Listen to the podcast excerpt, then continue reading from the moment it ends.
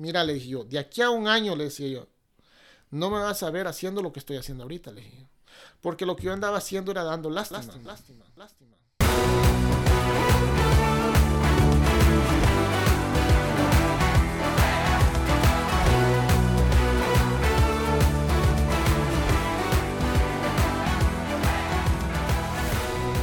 Hola, ¿qué tal? Yo soy David Cervantes y esto es Sin Límites Podcast, un espacio donde tenemos conversaciones, entrevistas con personas que se han decidido crear su propio camino, que han decidido emprender, tienen su propio negocio, eh, son eh, inversionistas, empresarios, emprendedores y que de alguna o de otra manera han hecho o están haciendo grandes cosas para ellos mismos, para la comunidad hispana, para todos aquellos que quieren también... Eh, pues también quieren el, emprender, quieren crear algo también ellos están ahí dispuestos a ayudar y es la razón por la cual están en este podcast porque el que nos estén compartiendo sus historias, el que nos estén compartiendo su, su, sus testimonios, la manera de cómo ellos han sobresalido es de mucha ayuda para aquellos que queremos también crear algo. Y el día de hoy tengo el privilegio de estar eh, entrevistando, estar hablando con un gran amigo de mucho tiempo. Él también tiene su compañía. En un ratito vamos a entrar un poquito ya en un contexto de lo de la compañía porque ustedes lo van a poder unir a un programa, un episodio que ya tuvimos donde entrevistamos a su socio. Pero hoy vamos a estar conociendo la historia de Abisaí. Abisaí, ¿cómo estás? Buenas tardes David, para mí es un privilegio, un placer estar aquí compartiendo contigo. Pues como vos decías, hace mucho tiempo que nos conocemos y para mí es el privilegio es mío porque sé que era una persona muy ocupada. No, gracias por tomarte el, tiempo para, estar acá. Eh, hemos, eh, habíamos tratado, bueno, eh, este, estábamos hablando qué día podía funcionar para los dos y qué bueno que, que encontramos el día, el tiempo y hoy vamos a estar conociendo acerca de tu historia. Y aquí viene, si, si tú eres un fiel oyente de estos episodios, en el episodio número 2 eh, donde está eh, nuestro amigo Olvin. Ahí vas a poder encontrar, eh, digamos, el otro lado de la moneda, si lo vamos a poner así, o unir, unir este, ese episodio con este episodio porque son socios de lo que han creado, de lo que han hecho. Hoy vamos a estar hablando de esa misma industria, pero ahora vamos a estar viendo todo desde la perspectiva de Avisaí y vamos a tomar, pues vamos a ir desde, desde el principio para poder hacer, eh, poder crear un contexto y que todo tenga sentido en el momento de tomar las preguntas. Avi, la pregunta de todos, ¿qué industria eh, haces? ¿Cuál es tu, de qué se trata la compañía? ¿Qué es lo que hace la compañía? literalmente, ¿cómo, ¿cómo comenzó? Pues literalmente lo que en la industria que estamos es en lo que es la pavimentación de driveways, parking lot o calles privadas. también hacemos el concreto, pero más de hecho nos, más de lleno nos encargamos lo que es la pavimentación. Lo que comúnmente las personas procedentes de México dicen el chapopote. Entonces ese material negro que todos vemos en los parking o en las calles, eso es lo que nosotros nos dedicamos. Ok. ¿Y cuánto tiempo tiene que iniciaron la compañía? ¿En qué, en qué año se deciden aventarse a pues, emprender? Eh, la empresa se inició en el año 2012 legalmente, el primero de mayo, pero pues anteriormente ya había venido la visión en la cual este había nacido este en mi corazón por las circunstancias. Nace, uh, por las circunstancias me llevaron a mí a, emprender un negocio y eso se hizo realidad en el 2012, se abre legalmente con una licencia y con todas las, de ya una empresa legal. Una empresa, una empresa legal. Ok, eh, ¿qué es lo que, a qué te dedicabas antes de hacer eh, lo que ahora haces? No sé si tú hacías lo mismo para alguien más o, o qué es lo que hacías, a qué te dedicabas. Sí, había estado trabajando en una empresa no muy estructurada que se pueda decir, pero pues ahí tomé la idea y aprendí un poco lo que es la rama de la pavimentación. Ah, la, la, empresa no estaba muy estructurada por el sistema en que la manejaban, pero la verdad no era en sí que yo pudiera trabajar por mucho tiempo para ellos, pero sí fue una lección básica que me dio para empezar mi propio negocio, porque en realidad yo había trabajado eh, anteriormente en, diferentes trabajos había desempeñado como es la pintura, Había hecho plomería, electricidad Oh, wow. y también había hecho un poco de carpintería. Bueno, carpintería había hecho más. Carpintería también estuvo pintando barcos. Entonces fueron trabajos que nunca me llamaron la atención como para decir yo puedo poner una empresa de esto.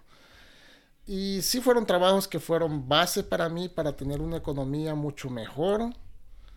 Y pues cuando a uno le va mejor, este, sientes que pues te esté yendo bien y eso es lo que uno necesita, estar bien económicamente y no necesitas esforzarte para hacer algo o crear algo diferente. Entonces había tenido esos tipos de trabajos. eh, lo que es en la carpintería fue una empresa muy, muy grande, una empresa donde tenía todos los beneficios, tenía un buen sueldo y estaba pues ya todo estaba establecido. Entonces solo era un empleado, entonces allí fue donde yo pues pude sentir de que pues estaba ganando bien y no necesitaba nada más, pero luego la economía que se vino abajo en el 2008, Ya. pues eso afectó mi, bueno, más bien eso lo que me afectó en ese trabajo fue el 2006, Ok, ok. Cuando lo de las redadas y todo eso me afectó mucho a mí. Mm. Pues, eh, cuando las marchas y todo eso de los migrantes, entonces me fue afectando a mí. Luego desempeñé otros trabajos que fue como lo, lo que es la pintura de barcos, pero eran trabajos demasiado pesados y no, no me llamaba la atención. Ya en el 2008 se viene la economía abajo y me pegó tan duro que pues me llevó a hacer cosas diferentes para tratar de sobrevivir y olvidarme de aquellos, no olvidarme, sino como lamentarme de los trabajos que había tenido muy buenos, muy bien remunerados en el pasado. Y entonces ya en el 2008, cuando se viene abajo, entonces sentía el peso, sentía la presión que necesitaba hacer algo para sobrevivir. Ya. Pero las cosas no llegaban. Entonces ah, así fue como fue, fui buscando diferentes áreas de trabajo para poder sobrevivir. Entonces cuando, entonces cuando tú dices eh, por las circunstancias, yo emprendo es por eso, porque tenías, vamos a ponerlo, vamos a poner una línea del tiempo. Tenías eh, buenos trabajos, ganabas bien, de momento vienen estas, estas circunstancias difíciles donde los trabajos donde estabas hasta cierto punto bien posicionado, ganando bien, se, se caen entonces empiezas a buscar otros, pero ya no es lo mismo, ya es este, cuesta un poquito más y entonces es cuando decides hacer la empresa, ¿correcto? Sí, algo así, sí, hasta cierto punto es correcto, porque pues la empresa no, del 2008 al 2012 hay cuatro años. Ujú. El 2008 empieza a golpearme, pero pues yo tengo ahorros, puedo sobrevivir todavía mientras yo consigo algo para sobrevivir. Llega el 2009, a mí me toca mudarme de otro estado hacia este estado. ¿A qué estado estabas? Yo estaba en el estado de Miami. Bueno, estaba establecido porque tenía una, una dirección postal. Ujú. Pero en realidad yo me llevaba de Miami, me llevaba en todos los estados de Liz. Conocí muchos estados de allá, en esa área me manejaba. Porque tenía un trabajo donde, pues, hasta ese entonces que estaba la economía golpeando, para mí ya era mal remunerado, pero incluso no estaba tan mal porque, pues, me pagaban la vivienda, me pagaban la gasolina, andaba carro en la compañía. Oh, nice. Entonces, pero como yo había estado en trabajos mejores anteriores, ya lo veía, el- ya sentía el peso. Entonces, y cada vez iba peor, entonces eso me lleva a decir, no, esto no es lo que yo estoy acostumbrado, me necesito mover, siempre he sido como desde pequeño muy aventurero Mm, y ok. me gusta aventarme a lo, a lo desconocido, Nice. a ver si encuentro algo mejor. Y fue como me mudé hacia este estado sin saber nada del estado, solo porque oía decir que en Seattle, de hecho no decía a Seattle, Washington, yo decía Washington, Seattle, lo decía al revés y me vine. Es curioso porque cuando yo vine aquí no tenía nadie. Yo llegué al aeropuerto de SeaTac y pues, me bajé del avión y no sabía dónde agarrar. Wow, wow, qué, qué aventado. Sí. Ok, entonces llegas aquí al estado, eh, pero ¿por qué este estado? O sea, aunque no conocías a nadie, ¿por qué aquí? ¿Por qué no California o Nueva York o Colorado? ¿Por qué Seattle? Seattle prácticamente porque había oído sí, que en esta zona era como más mejor, la- el, el pago era mejor. Yo Mm. vengo de Miami donde es muy turístico, eh, turístico, el clima es muy lindo, todo el tiempo es sol sí. y no me...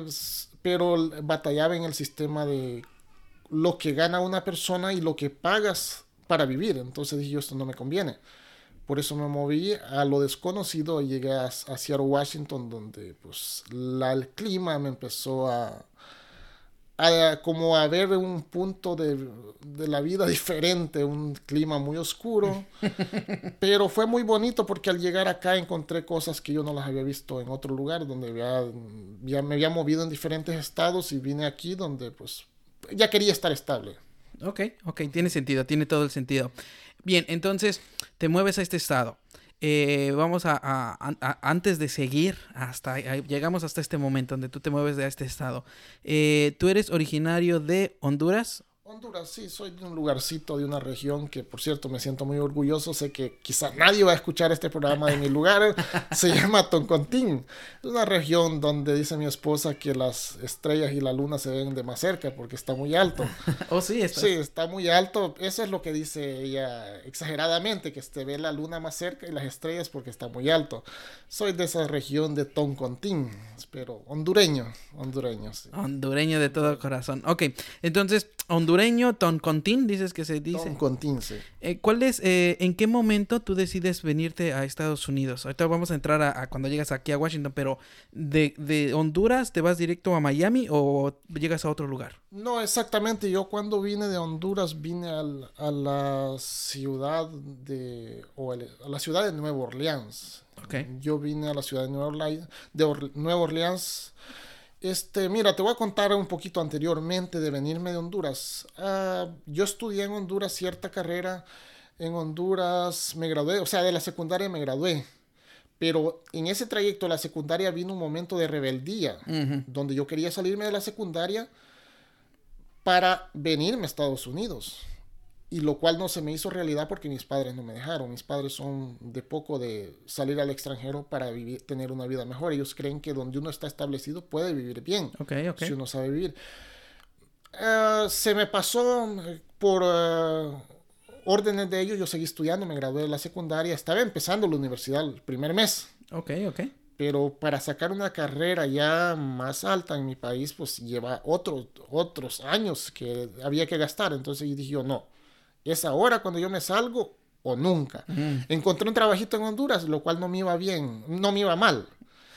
Eh, afortunado yo porque me muevo, dejo de estudiar y me muevo para trabajar en una fábrica donde hacíamos batas médicas y yo me llevaba oh, bien, bien limpiecito y tenía el trabajo, me estaba acostumbrando los primeros meses, mi primer trabajo después de haber estudiado secundaria. Estoy haciendo batas médicas cuando a mi papá se acuerda de que yo durante, a, a, mediados de la secundaria, yo me había querido venir a Estados Unidos. Él había tenido en la mente que yo me había querido venir, pero nunca lo hice. Nunca me dejaron. Okay. Él se pone a transmitir papeles míos para, para yo poder venir, para cumplirme un sueño. Oh, mira, mira, mira, qué bien. Pero nunca me lo dijo. Y yo ya me sentía establecido los primeros meses en una diferente ciudad de donde vive mi papá estoy ahí acomodado, tengo amigos, incluso voy a la iglesia y, y pues ya estoy establecido. Tengo un trabajito donde a mis, mis primeros nueve o ocho meses me adelantan mis vacaciones. Ok. Me dicen, ah, ¿sabes qué? Tú tienes uh, tus vacaciones, te vamos a dar tu primer cheque y te vas de vacaciones. Ese fin de semana que me dan las vacaciones un viernes, mi papá me llama el sábado diciéndome, hijo, me dice, en aquel entonces eran teléfonos que no eran inalámbricos como hoy. Entonces me dice, en el año 2004 fue eso, o 2003, me dices, ah, ¿sabes qué? Hay una oportunidad para que te vayas para Estados Unidos. Me acuerdo que vos más pequeños te quería venir. Entonces, sí me gustaría irme, pero no ahora, le digo, no quiero irme a Estados mm. Unidos ahora. No, me dice, es que puedes contestar sí ahora o nunca, me dice. ¿Te vas o no te vas? Wow. Entonces le dije, sí, le dije yo, pero dentro de dos meses. No, me dice, ya o no, me dice. Y entonces le dije, ok, dentro de dos meses y le corté. Entonces corta la llamada y mi papá me dice, bueno, no, ya no hablé, ya no me habló. Me vuelve a marcar y ya no le contesté. Lo que sucede es que en la noche, ese sábado, mi papá me manda a buscar con un tío. Llega mi tío con el carro y me dice, mi tu papá manda a traerte que te vayas para Tegucigalpa porque aquí en San Pedro no puedes sacar el pasaporte inmediatamente. Te va a tardar dos días y él quiere que te vayas para Tegucigalpa para que transmite tu pasaporte. Ok, ok. Porque, pues, él dice que si te vas es hoy o no entre dos meses. Wow. Entonces le dije, ah, dije yo, ya me cambió. Yo estaba con mi cheque de las vacaciones. sí, sí, yo no quería ir a, a, tramitar papel, yo que quería ir a, a, la playa con mi chequecito. Entonces, ay, dije yo, pues ese sábado de la noche me lleva a mi tío a tramitar el pasaporte, porque en Tegucigalpa lo daban en el mismo día. Estoy tramitando mi pasaporte. Cuando, y el siguiente le digo, le digo a mi tío, lléveme para allá mismo, lléveme para el mismo lugar donde estaba porque me tengo que ir a despedir. Si me voy a ir para Estados Unidos, me voy a despedir de mis compañeros y de todos ellos. Me lleva mi tío.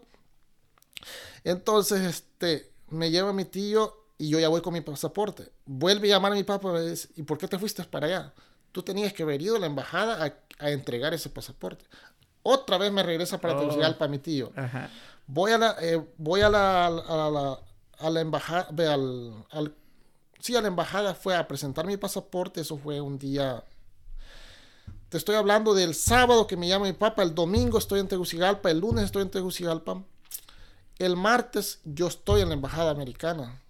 Ya presenté mi pasaporte como a eso de la una y ya me afortunado yo pues hasta ese momento yo no lo veía así ni me creía el sueño.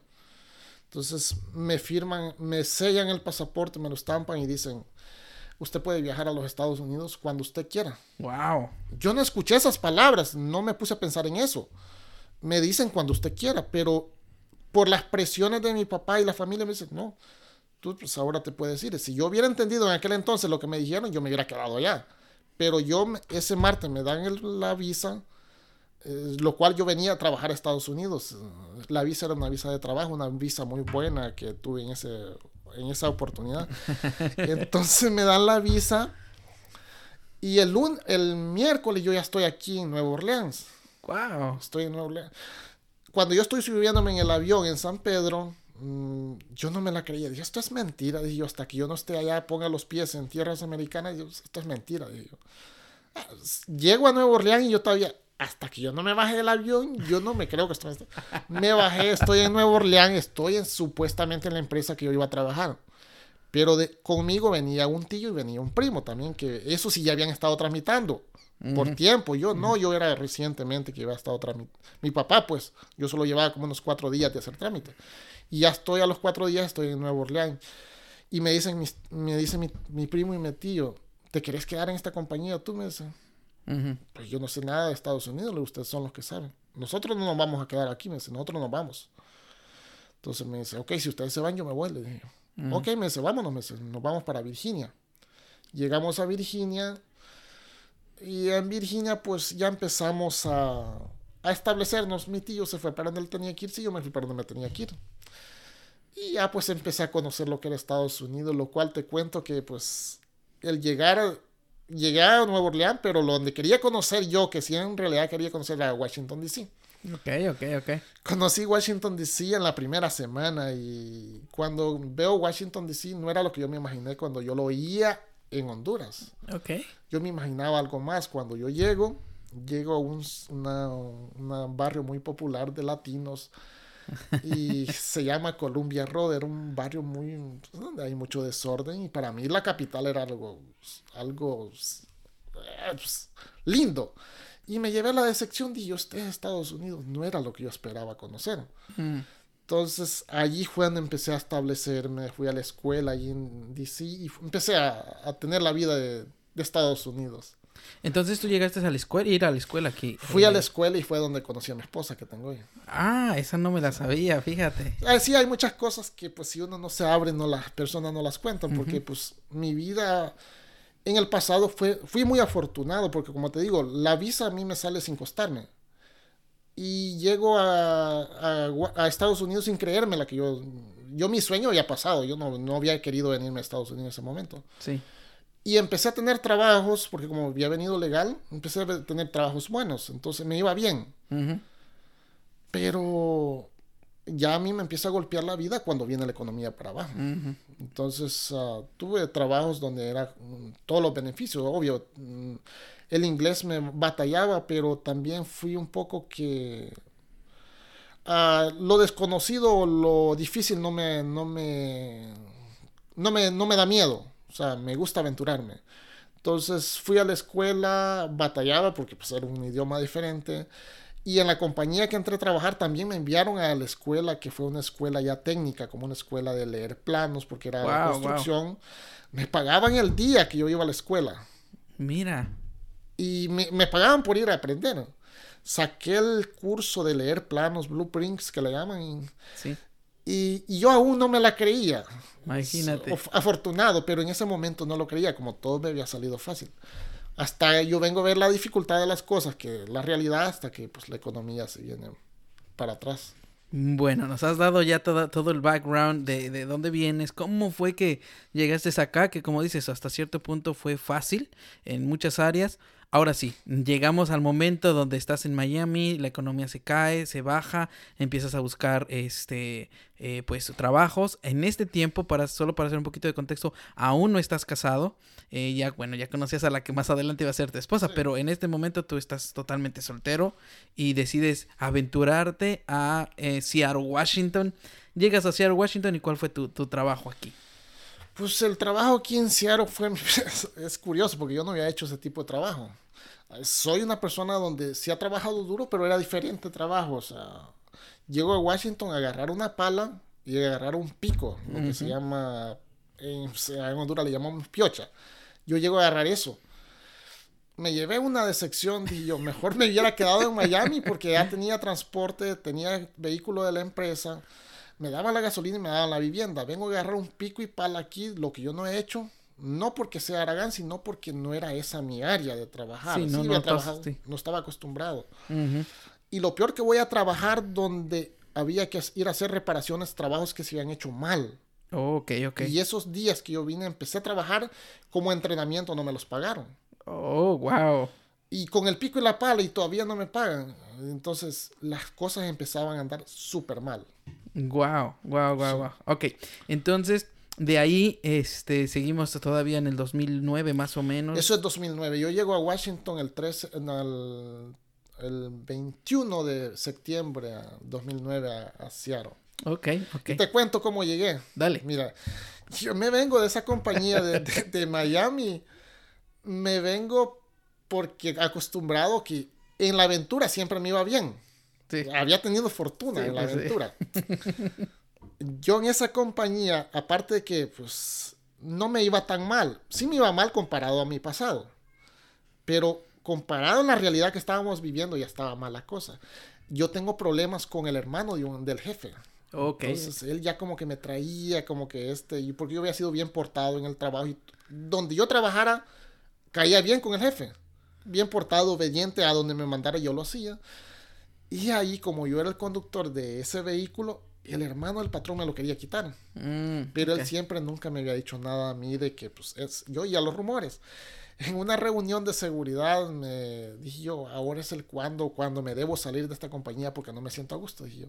Pero ya tengo todo un plan maquinado en mi mente. Dije yo, voy a comprar el vuelo para Seattle, me voy y así con yo el vuelo comprado voy a tener valor de de llamarle la atención a él delante de la... No va a haber nada que me detenga. Ya. Compro mi vuelo.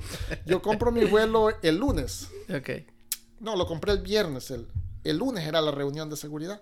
En la reunión de seguridad ya está hablando el jefe y todo el protocolo. Entonces en la reunión salgo yo de muy eh, valiente y le digo, jefe, yo quiero decir algo aquí en la reunión, le digo y delante de todos para que haya testigo que yo no me gusta hablar detrás de las personas, sino por el frente. Le quiero decirle a su hermano, y ya le mencioné el nombre, que lo que han dado diciendo, pues que me lo diga ahora, le dije, porque yo sí le voy a decir las verdades que yo siento decírsela, le digo. y, entonces ya le dije. El hermano de ahí estaba y se le fueron los colores y entonces dijo, no, pues, cálmese, pues Tal vez si usted se ha sentido mal, usted ha sido un excelente empleado, usted puede seguir laborando. No, le dije que yo ya no voy a seguir laborando, aquí están las llaves de su vehículo, le dije yo, yo me voy de su compañía, no, no, no, no voy a ser más su empleado. Aquí están las llaves de su vehículo. Y si a usted le parece bien, le digo que yo quede viviendo por tres días porque mi vuelo sale el miércoles, le digo. Si le parece bien, le digo, dejo mis maletas allí, le digo, y me quedo hasta el miércoles, será un lunes. Y si no, le digo, la saco hoy mismo, le digo, si a usted no le parece. No, me dice, no, ¿qué es el tiempo que usted quiera? O si usted decide cambiar de opinión, me dice, yo lo eh, siga trabajando conmigo. Wow. Pero ya tengo mi vuelo comprado el miércoles. Me vengo de, de, de, Miami para Seattle, a lo desconocido. Sabía que había una persona que yo le había ayudado de Honduras, estaba aquí en Seattle, pero yo no le avisé que venía. Entonces llego a lo desconocido, a Seattle. Yo llegué en la noche, a las 7 de la noche. Qué valiente. Y yo sabía que venía para una ciudad de Everett. Pero en ese entonces, el 2004, no estaba el smartphone que uno puede buscar dónde está Everett. Yo no podía ubicarme en el GPS, apenas comenzaba a salir el dispositivo del GPS. Eh, Entonces llego allí y estoy perdido en un lugar que para nada no, no sabía yo. Entonces dije, ¿y ahora cómo hago? Pero encontré una señora que andaba buscando su sobrino perdido, que no lo conocía ella. Dice, ¿tú eres Carlos? Me dice, no, yo no soy Carlos. Sí, soy yo, lléveme. Le dije, yo no soy Carlos. Entonces me dice ella, es que ando buscando a mi sobrino, pero yo no lo conozco, me dice. Ah, le dije, Entonces sí soy, lo hubiera... no le quise mentir yo, no le quise mentir. Entonces, pero yo la miraba que ya busca y busca desesperada. Y Sí. yo también desesperado porque yo no, no, no sabía dónde iba, dónde era Everett. Entonces dije yo, aquí es mi oportunidad de decirle a esta señora de que pues me dé chance o que me lleve. Entonces me, ya le, le presenté el plan a la señora que yo estaba perdido también y ella no halló su sobrino.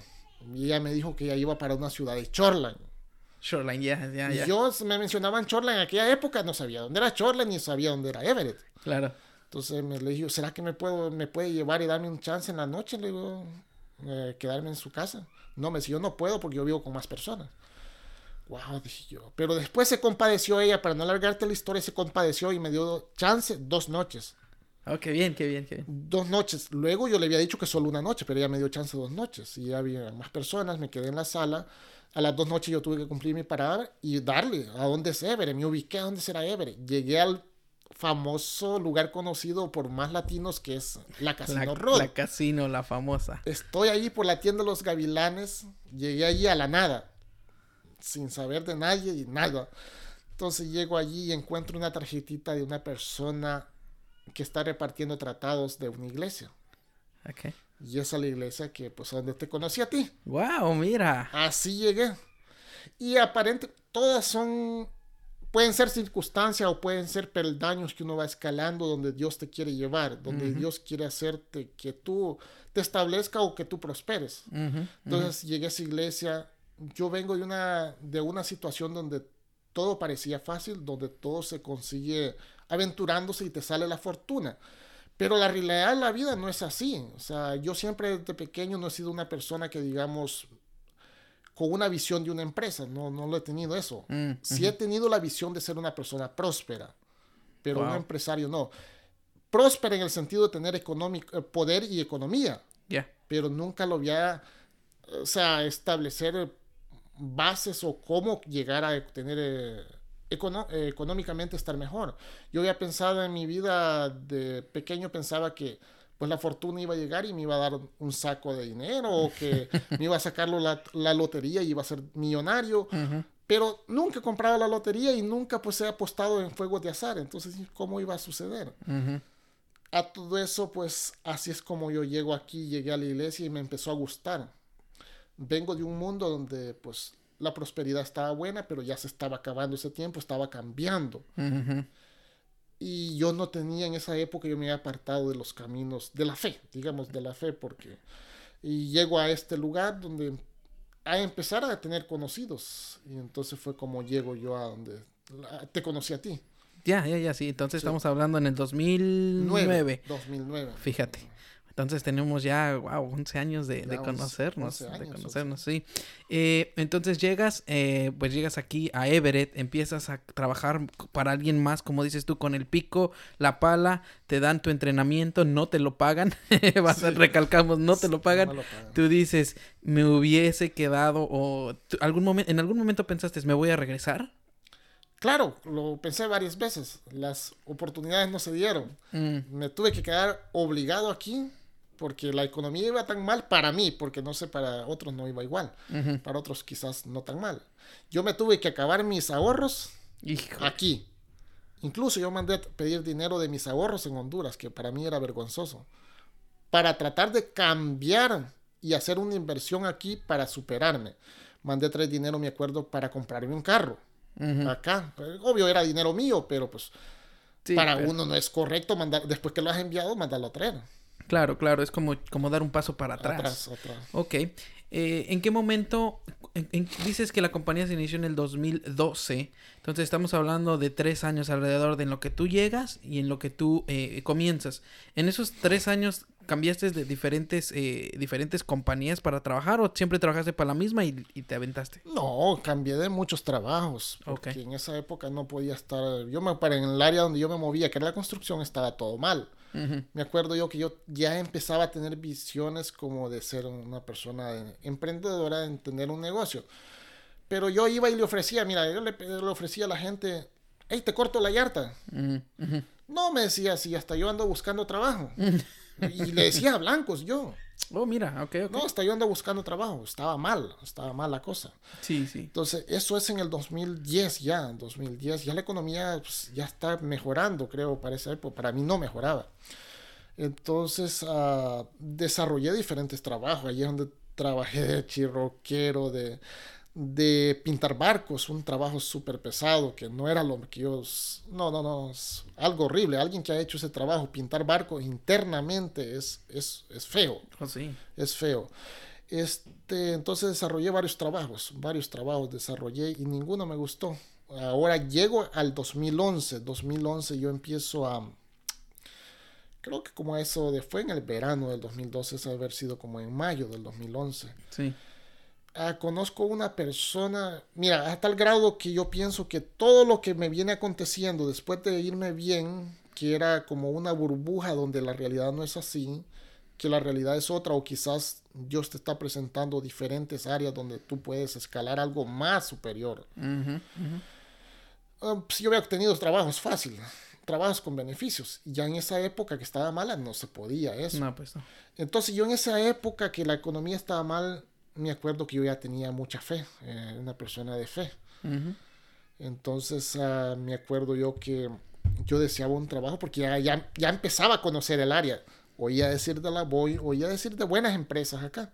Entonces yo ya estoy pidiendo, ambiciando ese tipo de trabajos porque yo ya lo había obtenido buenos en otras áreas. Claro. Y yo los puedo obtener. Pero yo no tengo un, un título académico acá. ¿Cómo voy a obtener un trabajo de la Boeing?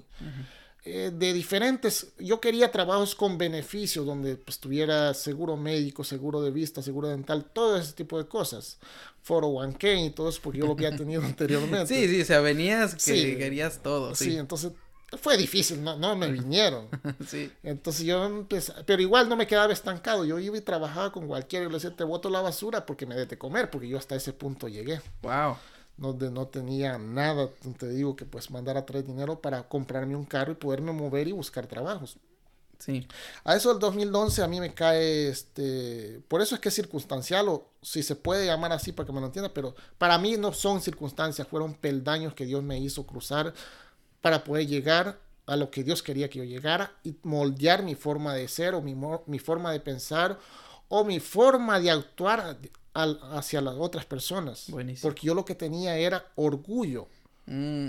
Entonces lo que se me estaba matando ayer era el orgullo. El orgullo no porque yo creerme más que ti, sino el orgullo en el sentido que si vos me decías, Avi, te invito a comer, yo te negaba no ir a comer contigo por la razón que después tú me que yo tenía sentirme obligado en invitarte a comer. Tal vez tú me invitabas tacos de la lonchera y yo tenía que llevarte a Oli Garden o a, a Reloster. Mm. Esa era mi manera de pensar. Ya, ya. Pero ¿por qué me lleva ese tipo de manera de pensar? Porque durante me estaba bien económicamente, buenos trabajos, yo presté dinero. Era fácil así para hacerle un favor a otro. Solo que me presentara su necesidad y yo le prestaba. Mm. Entonces en esa época que me estoy yendo mal a mí, yo decía que esas personas me devolvieran el dinero que yo había prestado. No me lo devolvieron y me sentía negativo, me sentía odioso con los demás y me sentía que todos me traicionaban. Ya, ya. Entonces dije yo, no, ahora voy a ser duro. No, no invito a nadie, ahora me cuestan las cosas y no, no aunque tú me, me, me invites, yo no lo acepto porque yo estaba pensando negativo. Entonces en esa época del 2011 a mí me cae una deuda del IRS. Sí. Mm, que yo había estado en el otro estado y algo así el patrón allá hizo algo diferente el estado allá en este estado la, aquí se pagan solo los impuestos federales allá tienen una diferente regla. Él me pudo echar la deuda parte que él debió haberla pagado me la te la, puso Te, la, te la puso a ti. Wow, me la puso a mí y yo me cae esa deuda. Después de eso como yo estoy recién no tengo mucho yo rento con otra persona me esa persona yo tengo, hasta cierto punto estoy medio legal porque yo perdí mi visa. Yo rento un apartamento con esa persona, pero mi social es legal. Ya, ya. Él se consigue una novia y con, por alguna razón salen mal ellos, entonces yo me tengo que apartar de ese apartamento para que ellos puedan vivir. Okay. Dejo el apartamento, pero acuerdo entre él y yo de palabra acuerdo en la oficina, me dicen, usted se puede ir, me dice, pero si él califica, se queda en el apartamento. Si no califica, usted sigue incluido en el apartamento. Me salí porque aparentemente había, calificado, pero no calificó él. Entonces me cae otra deuda del apartamento porque él no lo pudo pagar. Oh, no. Tengo otra deuda. Tengo el de la IRS y tengo el de, la, de los apartamentos. Para los que no saben, en, el contexto, el IRS aquí son los impuestos del gobierno. Correctamente. Sí, y, y sí que es caro. Oh, sí. Entonces ya tengo dos cosas en contra mí. Aparte que yo no estoy establecido bien, estoy mal económicamente. Viene otra. Yo ya ando con ideas de emprender algo. Ya como te digo, yo le quería ofrecer a las personas cortarle la yarda, pero yo ando en un carrito de esos pequeñitos, de cuatro puertas. No, no era de cuatro puertas, era un deportivo, un Celica. ¿no? no, podía andar ni siquiera una pala, nada. Entonces ando, dije yo, ¿de, ¿de qué manera puedo hacer yo para hacer algo, o sea, tengo que comprarme una troca. En lo que yo ando por comprarme la troca, me acuerdo yo que para esa época yo tenía dos carritos Célicas. El uno me lo había conseguido una ganga ahí buscando un repuesto para mi carro y me conseguí otro Celica, igualito. Dije yo, voy a vender uno, dije yo, y me compro una troca. Ya tenía el plan para comprarme una cortadora Zacate y una pala. Sí, sí, sí. Y no sé por qué se me ocurrió ir a ver una troca hasta por a 100 millas de aquí, por el 90, se llama el Elesburo, por allá, está retirado a 100 millas. En lo que yo vengo de ver la troca no me pareció. Tengo un accidente. Ay, no. Tengo un accidente donde yo vengo con un amigo porque le dije, si compro la troca la tengo que traer, entonces necesito a alguien que maneje mi carro. Sí. Entonces, tengo el accidente, un accidente aparatoso aparatoso, pero no nos golpeamos. El carro dio tres vueltas. El carro era cuando llegó la policía, dijo ustedes son muy afortunados de estar vivos porque si nos viéramos accidentado un poquito más, nos hubiéramos ah, ido a estrellar con unos árboles y, y, si hubiera sido un poquito después, hubiéramos ido a un voladero. Hijo, o sea, hasta eso. Sí, nosotros nos accidentamos, venimos en el carril izquierdo donde se corre más y está una gran llovedera, un carro nos pega por detrás, que lo cual nunca supimos quién fue. Y me sacan, a la, salgo volando, pero exactamente ese era el lugar perfecto para que yo me accidentara y no me hiciera nada. Yo choqué con un árbol y el, esta parte del carro ya va levantándose cuando el, la parte del motor choca con el, el, motor choca con el árbol y, eso nos hace levantar y damos vuelta en el aire. Y luego hace da vueltas en círculos el carro, pero con las llantas. Si el carro aquí no lo hubiera alcanzado dar vuelta completamente, el carro hubiera quedado con las llantas hacia arriba y hubiera sido un desastre. Pero el carro cayó con las llantas hacia abajo y no nos hicimos nada. Llega la policía y dice, ustedes son muy afortunados de no, estar uh, muertos o graves. Y yo cuando veo, mi amigo dice que yo me quedé un rato en el carro. Yo sentí que me salí inmediatamente de que cayó el carro. Pero dice, no, tú te quedaste ahí, yo te abrí la puerta y te saqué. Porque el carro estaba echando humo. No, le digo, yo me salí rápido. No, me dice. Entonces, ya salí y cuando llega la policía yo estoy alegre, contento, en vez de estarme lamentando porque todos mis planes estaban yendo mal. Yo estoy contento y me dice, ustedes son muy afortunados. Sí, le digo yo, pues soy afortunado, aquí estoy, le digo, no ha pasado nada, le digo. Pues el carro, le digo, lo vuelvo a, lo vuelvo a obtener. Sí. Una pasada. Pero acuérdate que cuando yo voy a comprar la troca, he, he vendido el otro carrito. Yo me quedo sin carro. Era el único, sí, sí. me quedo sin carro y accidentado con dos deudas, una de, los apartamentos, que es eh, la colección, pues, y el otro es de los impuestos, y estoy sin carro. Entonces el emprender no era, no me estaba yendo bien. Ah, dije yo, qué barbaridad. Y ahora, ¿cómo le hago? Porque andaba, tenía que sobrevivir de algo. Sí, sí. No tengo ningún familiar acá, ni amigos que dijera de mucho tiempo. Entonces dije yo, pues, ¿qué le hago ahora? Entonces me acuerdo que hubo una persona que le dije yo, pues, mira, ando buscando trabajo, pero pues no tengo cómo moverme. Me dan trabajo, pero no puedo llegar. Yo te presto mi carro, me dijo, llévate mi carro. Wow. Entonces me llevé su carro, pero no podía usar su carro. Lo usé una semana, después de una semana me daba pena. no te lo tengo que entregar, a ver cómo le hago yo. Me, a como pude, me compré a la semana tuve que comprar una troca. Recuerdo que esa troca era de cambio, solo le servían cuatro, era de cinco. De, de primera tenías que saltar a, a tercera. Era lo que pude obtener. Pero allá ando en mi troquita, yo ahí ando, compré una pala y ahí andaba. Era yo. una, una, ¿no era la gris? Esa gris. Sí, esa la gris, recuerdo, esa la troca gris. Lo cual es, una- son bases que uno va, o experiencias que uno va pasando para apreciar lo que tiene, porque anteriormente Sí. no había apreciado mucho lo que yo tenía. Entonces ya Mira. ahora ya estoy en una- endeudado, estoy, las cosas me están yendo mal, pero mi manera de pensar y de actuar y de sentirme ya está cambiando. Soy una persona positiva. Ya lo negativo de las, de las personas que me debían, dije yo, no, esto ya no me van a pagar, ya, ya hago lamentándome de eso. Y a través también de la iglesia que pues mi fe había estado cambiando, que pues lo pasado ya no lo puede recuperar uno. Nunca me pagaron. Y yo igual no me podía lamentar. Nunca me pude ir de aquí, porque pues no tenía cómo irme. No podía decir, me voy. y- No, dije yo.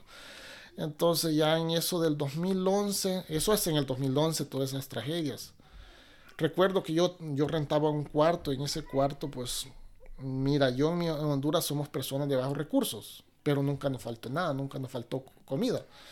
Yo aquí llego y cuando estoy en eso peor de, la, de mi vida, nadie lo sabe hasta ahorita que estamos en esto. Guau, mi esposa y cierta, mis padres saben lo que yo tuve que pasar acá que es vergonzoso. Para mí es una lección muy maravillosa. Yo llegué a comer tortilla y queso. O era tortilla y aguacate. ¿Por Mm. qué aguacate? Porque el aguacate no necesitaba refrigerar. El queso yo lo compraba queso duro y las tortillas solo las calentaba. Yo no tenía una cocina donde cocinar. Wow. En ese cuarto yo pasaba momentos donde solo yo y el creador yo le decía, Señor, ¿por qué estoy pasando por esto? Wow. En una de esas épocas, Dios me cambió, como que le hizo el switch, me lo cambió y me dijo, ah, me hizo pensar las cosas diferentes. Tú no vas a obtener un buen trabajo, no va a llegar nada de eso, tú no te vas a poder ir de aquí, no lo vas a poder lograr. Porque yo le dije a Dios, si de aquí a mayo yo no me puedo ir, dame el trabajo que te pido. Llegó mayo y yo no tuve el trabajo que le había pedido. Y tampoco tuve el pasaje para poderme ir para donde yo pensaba irme. No lo obtuve. Wow, wow, wow. Entonces fue bien difícil, dije yo, Señor. Y entonces no me quedó más que seguir luchando, pues. Pero ya mi manera de pensar, dije yo, no, ahora tengo que hacer un nuevo plan. No, ahora voy a ver, ya no voy a pedir un trabajo, pues sea lo que venga, yo lo tengo que agarrar. Yo llegué al Hondipo. Tú sabes que en Hondipo va las personas que no, ah, pues no tienen trabajo fijo, digamos, un trabajo de planta, ahí van. Y yo era una persona que no era muy espontáneo, yo me quedaba, iba a buscar trabajo Hondipo, eso es el 2011. Y me acuerdo que llegaba al Hondipo yo y me quedaba mirando y yo miraba que todos corrían a los a las camionetas que ya, pero en esa época no llegaban muchas camionetas que digamos, llegaban uno, dos que tres, pues la economía estaba mal. Ujú, ujú. Y entonces, pero todos se amontonaban. Y yo también cuando me amontonaba, ya todos habían... Ya habían escogido, Ya ya habían agarrado. Sí.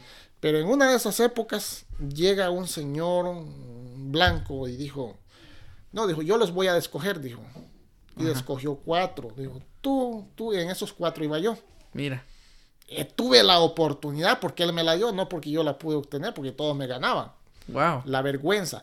Pero, ¿qué es lo que se ha moldeado hasta ese momento? Es mi orgullo. De ganar bien económicamente, llegar al Hondipo para mí era vergonzoso. Entonces, pero ya, ya no, ya. Ahora te cuento esto, ¿por qué? Por eso yo no tenía opción a perder cuando, cuando empiezo la empresa o empezamos la empresa, yo no tengo ninguna opción a perder. Es o, o, o atora o atora, o sea, o da o da. Es ganar y ganar, Wow. porque yo ya, gan- yo ya he perdido. Entonces dije, yo ya estoy perdido. Yo todas mis opciones que vienen es ganar, pero ahora te las cuento por qué. Porque hasta ese momento empieza mi transformación de lo que yo iba a hacer. Es cuando ese señor me lleva a hacer asfalto, porque él me escogió. Wow. Pero no era una empresa que estaba bien estructurada, su sistema era el sistema de tocar puertas. Y su manera de llamar la atención del cliente era que él andaba camiones, buenas máquinas y andaba el montón de empleados. Entonces él llegaba y le ofrecía un producto a una persona, blancas, obvio, y le decía, mira, te vendo este producto, le dice, me sobró de un proyecto que estaba haciendo y te lo vendo a, a mitad de precio. Esas eran, empezaban a hacer mis lecciones. La lección era para mí, él pues él tenía su empresa mal estructurada. Pero la lección me la estaba dando Dios a mí. Mira. De ver una persona cómo hacía negocios. Wow. Y ya Dios me ha cambiado el switch a mí de ser una persona de negativo a positivo. De dejar de lamentarme de las situaciones que estaba viviendo a ver las cosas de otro punto. Entonces me lleva a trabajar y entonces en el trabajo tocando puertas, él vendía de esa manera el producto y llevaba dos camiones de los grandes, grandes cargados de asfalto. Y le decía a la gente que ese material iba sobrado y que se lo iba a dar a, a mitad de precio. Y todos los días íbamos a trabajar, ese era su sistema de trabajar. Wow, mira. Y tenía, mira, ese hombre tenía un positivismo, porque no se puede llamar fe, era que era optimista. Optimista, el señor tocaba puertas y se lo vendía así. El, yo pienso que ese señor era una manera que él sabía cómo, este, como psicólogo, él sabía cómo se, en qué estaba pensando el cliente. Y le vendía el producto y el cliente no se daba cuenta que hora le había dicho que sí, le había íbamos, mira, nosotros llegábamos con la maquinaria, cargaba con un montón de personas, como 12 personas. Y de esa manera las personas le creían que era, que era cierto que le había sobrado y lo cual era mentira. Wow. Entonces él vendía su producto a una mitad de precio, no al precio que estaba o quizás más caro. Hmm. Y tocando puertas. Y entonces eso me llevó a mí, dije, oh, qué bien hace negocio, o sea, qué fácil es vender. Y todo así fue, pero después le empezó a ir mal. Yo solo trabajo con él como unos ocho meses en el 2011. Oh, wow. Pero en esos ocho meses yo pude aprender lo básico que necesitaba y a ver la manera como él trabajaba y la manera como él actuaba. Eh, recuerdo que yo, según era una persona de fe, que asistía a la iglesia, pero este señor me dio más lecciones que de fe que cualquier otro. Wow. Recuerdo que en ocasiones él no encontraba trabajo y tenía todo el material, o sea, como 30 toneladas en sus camiones de asfalto. Y 30 toneladas de asfalto están costando como unos 4 mil dólares. Imagínate. Entonces había ocasiones donde él no encontraba trabajo y decía, ay muchachos, vengan para acá, no he encontrado trabajo, venga, vamos a orar. Y nos agarraba de la mano donde quiera que estuviéramos. Wow. en medio de la calle, si estaba, si estaba parada una gasolinera, vengas, agarrémonos de la mano no era una persona de fe, pero me enseñaba a mí que yo según era una persona de fe. Entonces la lección era para mí, dijo como este hombre, siendo una persona que no es, no cree en Dios porque se echaba sus puros de marihuana y todo eso. Mira, mira. Lo lamentable que pues a pesar de todas las lecciones que me dio, murió de cáncer. Oh, ya murió. Entonces, pero me enseñó tantas lecciones y en una de esas que él le ofrece producto a un, a un, a un cliente, ese cliente me miró trabajando y me dice, ¿sabes qué? Me dice, ustedes los mexicanos, porque yo, aquí todos nos llaman mexicanos. sí, aunque sí, con que seas latino ya eres mexicano. Ustedes los mexicanos, me son muy buenos para trabajar, me dijo. Obvio, me lo dijo en inglés. Sí, sí. Eh, son muy buenos para trabajar, pero nunca ponen a trabajar la cabeza, me dijo. Así te dijo. Así me dijo, y me dijo así, me enseñó la cabeza. Nunca ponen. Me quedé pensando yo, dice, wow me marcó esa palabra, pero pasó el tiempo, pasó. Más en otra ocasión, otra vez, otro cliente de él me dice, me dice, ¿por qué no te pones un negocio? Me dice. Me miró trabajando y miró que era bueno para trabajar. Sí.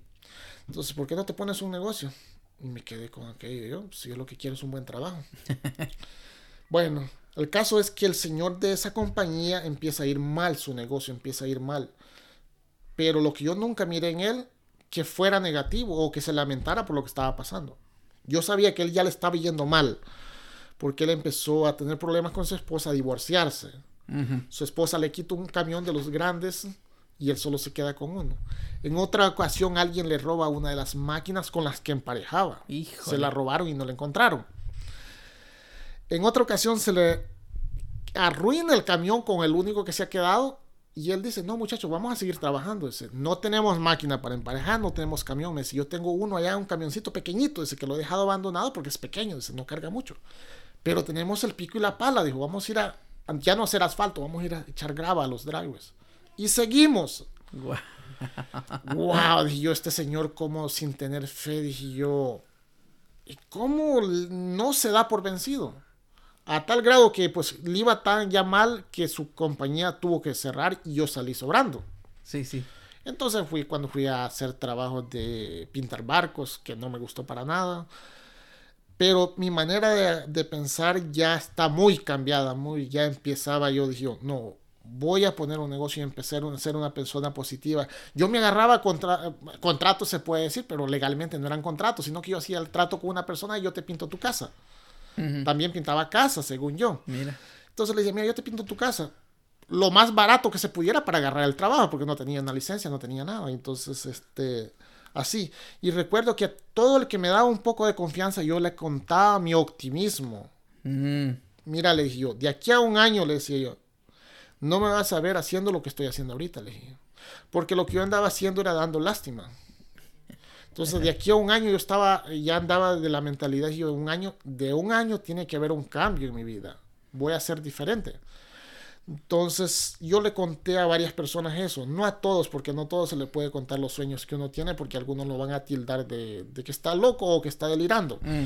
Y yo sé que algunas personas me, tildaron de que estaba delirando por las circunstancias que estaba pasando. Tengo deudas, me he pasado un, accidente feo. y entonces, este está loco. Eh, pero yo le contaba, y en una de esas ocasiones es cuando el que es mi socio ahora escucha mi plática. Porque yo se las contaba a ciertas personas y en esa no era la plática con él. Él escuchó mi plática que se la estaba contando a otro. Lo cual esa persona que te digo que le estoy contando mi plática, yo lo invité porque la economía para él estaba mal también. Él tenía trabajo en una empresa grande y en esa ecuación lo habían descansado. Le dije, ¿quieres ir a trabajar conmigo? Le digo, yo voy a pintar una casa. Y me dice él, no, me dice, es que a mí me da miedo. Me dice, te vas a subir la escalera, ¿verdad? Me dice, yo no me puedo subir a la escalera, me dice. No, le digo, con que vayas a tenerme la escalera, le digo, está, está bien, le digo, vamos y pintamos la casa. Y yo en, lo que trabajamos, yo le contaba. Y esta persona es una persona legal. Y le digo, mira, tengo, este, vas a ver que de aquí a un año, le digo, no me vas a ver haciendo lo que estoy haciendo. Y, yo sé que él se reía, pero de que estaba yo quedando loco. En otra ocasión me dice él mismo, ¿sabes qué? Por allá por Meresville están dando trabajo. Me dice, dicen, me dice, hay que ir a llenar la aplicación. Ok, le digo, vamos, le digo. Y en esa ocasión yo a Olvin no lo conocía. Recién empezaba a llegar a la iglesia y ahí medio lo había hablado. Y en esa ocasión Olvin le gusta la troca que anda él. Mm, Olvin anda un carrito de cuatro puertas. Sí, sí, un Honda, creo. Ese Honda anda Olvin. Y entonces, y esta persona dice, pues vamos. Y ahí, pues, Olvin, para hacer, empezar a crear amistad, porque no nos conocemos, ni a él lo conoce bien, sino porque quiere uno a conversar, pues, de tantas situaciones malas. A Olvin, pues, no le está yendo mal, pero tampoco le está yendo bien, porque él trabaja todo el tiempo, pues, prácticamente los siete días. Sí, Olvin es tu socio, es mi socio, para hacer contexto. Mi socio, ajá. Sí. Entonces vamos a llenar según las aplicaciones. Llegamos allá y nos fuimos en el carro de Olvin. Y ahí pues la plática no era con Olvin, sino le estoy contando al otro ahí. Mirales. Y yo me había agarrado de una... Como base había puesto una canción que es muy conocida para las personas de México, que es aquella que dice con dinero o sin dinero. Ya.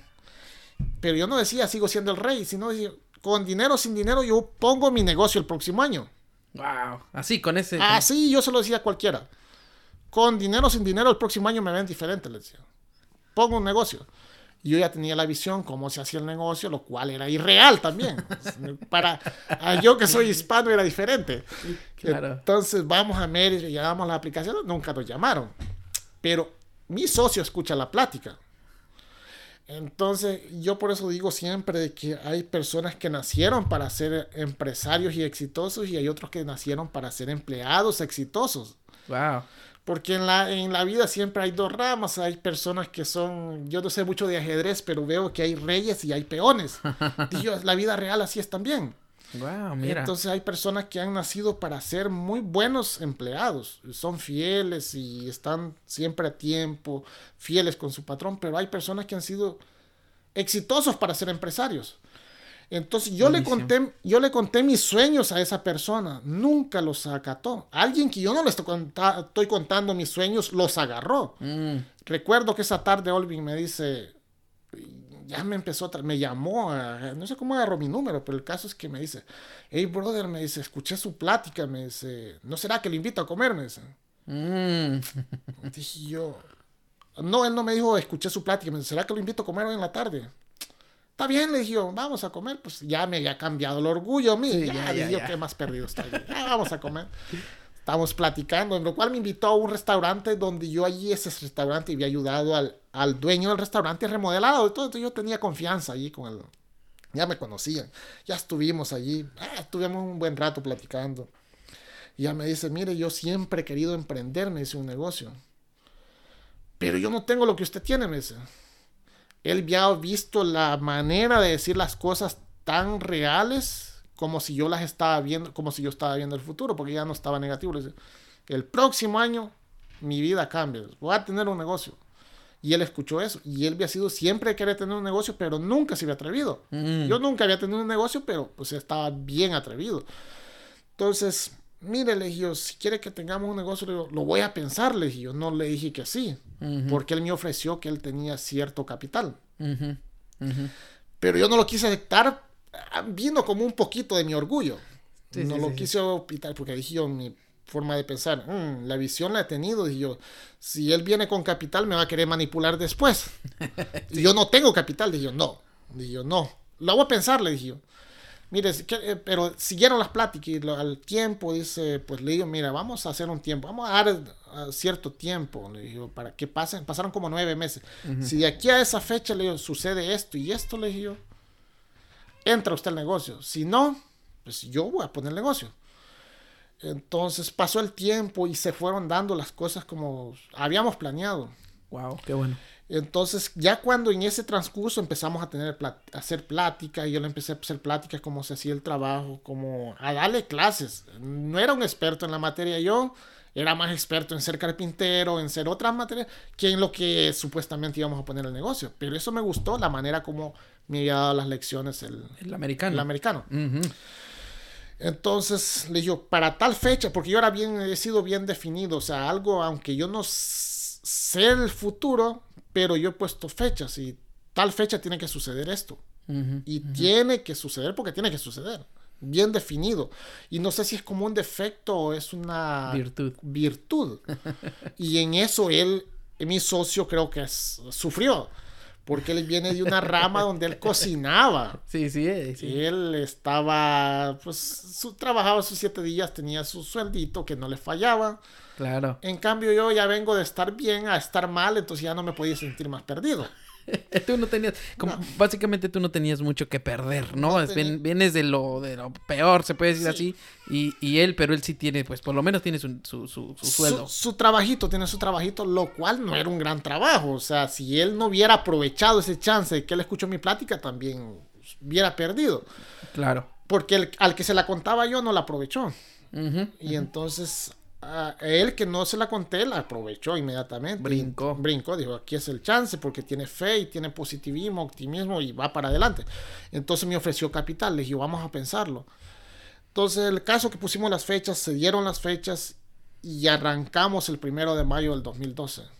Legalmente nosotros no arrancamos con un capital que hubiera dicho que él tenía, no, era algo bien mínimo que sirvió para hacer las páginas web, para hacer lo básico, básico, prácticamente de un, un por ciento del 100 que necesita nuestra compañía. Entonces ya empezamos y durante ese trayecto que no se había empezado, le decía yo a él, mire, me gustaría, le decía, que usted tenga una cámara y me grabe la realidad, cómo me estoy visionando en el futuro, le decía yo. Y eso le motivaba más a él por ver que yo no, a en ver las circunstancias en las que yo estaba pasando y él me miraba tan positivo a mí que yo le decía esas palabras. Me gustaría que usted tenga una, una cámara, me grabe y las vea en el futuro lo que le estoy diciendo. Porque Wow. yo nunca miré que iba a ser un fracasado, yo siempre miré que iba a ser un exitoso en, el- en la empresa que, que íbamos a, a poner. O sea, no miré fracaso, no miré obstáculos, no miré nada. Yo solo miré que tenía pues camino abierto al éxito. Empezamos el día que empezamos, él estaba trabajando y yo le puse, por eso es que te digo que fui, no sé si es virtud o, o fue grosería para él, le dije, mire, el día que empecemos usted se sale de donde está trabajando. Porque él me ofreció quedarse en el trabajo. No le vamos a empezar como socios, usted se sale. Entonces lo pongo en, eh, como dice, entre la espada y la pared. Sí, o sea, sí, o sí. decido o decido. Porque, pues, o sea, estaba tan en mi tema que o, era sí o sí o se quedaba afuera. Entonces recuerdo que para él fue duro porque pues yo estaba acostumbrado a pasar hambre, a pasar dificultades. Eso no me abatía, a mí eso no me echaba para atrás. En cambio él estaba acostumbrado a comer contenedor en el restaurante y se viene a trabajar conmigo donde empezó a aguantar hambre. No sabía de construcción, no sabía nada. Recuerdo que, mira, empezamos a tocar puertas igual que el blanco, la elección que me había dado. Lo difícil es que, pues, somos hispanos. Entonces, la, gente a veces no sabría y a veces no. Y a veces no decía porque no se anuncian mejor por Google. Nosotros no teníamos, pues, todo ese conocimiento. Entonces, ah, fue difícil para él, para empezar a ofrecer algo que no tenía ningún conocimiento. Yo le daba sus clases a él. Mire, esto se hace así, esto se cobra así. Yo había sido empleado, tenía experiencia como ser empleado, no como ser empleador o como ser el vendedor o como ser el dueño del negocio. Yo lo que yo suponía que era así. Y entonces le decía, me acuerdo que íbamos a tocar las puertas le decía, mira, donde miramos eh, daños en el asfalto, le decía, aquí vendamos. Y le ofrecía a él el producto de acuerdo a lo que yo le decía por esto cobremos tanto. Y lo ponía a él porque él tenía como más facilidad de palabra, yo era como más tímido, me le acordaba a, las personas y él era como, oh, mal listo. Él se hablaba mucho. Se acomodaba. Pues se acomodaba. Pero no nos, no, no, la gente no nos aceptaba el producto que vendíamos, nada. Entonces eh, empezamos a, a, ver las dificultades. Sí, sí, sí. Pero pasara lo que pasara, yo no me echaba para atrás porque sabía que pues, estaba consciente de que cosas difíciles iban a venir, pero no, me, no era mi objetivo acobardarme, sino que yo sabía que el futuro iba a estar mejor. Wow. Wow, y ahí, entonces ahí comienza la gran empresa de, los dos, pues. Correcto, ahí es donde empresa, empieza Economía Asphalt, entonces eh, empezamos legalmente en el 2012 y empieza, empezamos a ofrecer productos y Recuerdo el primer cliente que tuvimos que nos dio una lección, eh, ofrecimos, andábamos la herramienta, la, una herramienta básica que relumbraba de nueva y nosotros ofreciendo diciendo que teníamos experiencia, lo cual se notaba a leguas que, no, que no era cierto. Que no teníamos nada de experiencia, que andábamos empezando un negocio. Entonces eh, recuerdo que nos dijo, nos dio el trabajito, un trabajito y ya se lo vendimos sin saber vender cuánto costaba el trabajo, porque como te digo, no teníamos experiencia en, en ser vendedores o de lo que costaba lo que hacíamos, solo pues, era empleado. Entonces ya le ofrecimos y él acepta el trabajo. Todavía recuerdo dónde fue ese trabajo. Y entonces dice él, sí, háganmelo. Y nos ponemos a trabajar y ya le digo yo a mi socio, échale gana, le digo, para que mire él que sí tenemos experiencia. Pero era difícil para él porque no tenía nada de experiencia. Sí, ¿no? y, lo único que tenía era lo que tú le habías comentado, hablado, pero no hacerlo, pues. Correcto, él no tenía nada, o sea, él eh, estaba perdido en lo que andaba ofreciendo, en la visión, andaba, ¿cómo le hago? Él tenía muchas... Ah, dificultades para acoplarse porque pues él no había pasado lo que yo había pasado. Entonces recuerdo que ese señor nos dio la una lección que rápido la agarramos. eso sí, éramos rápidos para agarrar las lecciones. ¿Cuál fue? Ese señor nos dice, ¿saben qué? Muy bonito me quedó el trabajo. Es, aquí vinieron ofreciéndome ese mismo trabajo que ustedes me dieron. y me cobraron, me cobraban dos veces más que ustedes. Ah. ¿Para qué nos dijo eso el señor? Nos vamos al siguiente y el siguiente nos da el trabajo también. Ajá. Eso es en una misma semana. Creo que ese mismo día nos dieron otro trabajo. Se lo compramos al doble también. Sí. Era más menos, eh, mucho más fácil y se lo cobramos al doble y lo aceptó. Wow, wow. Y entonces fuimos aprendiendo rápido. Pero fue difícil porque lo que andábamos haciendo nosotros no era asfalto, es una rama del asfalto que es como restaurar el asfalto, es como una pintura que se echa.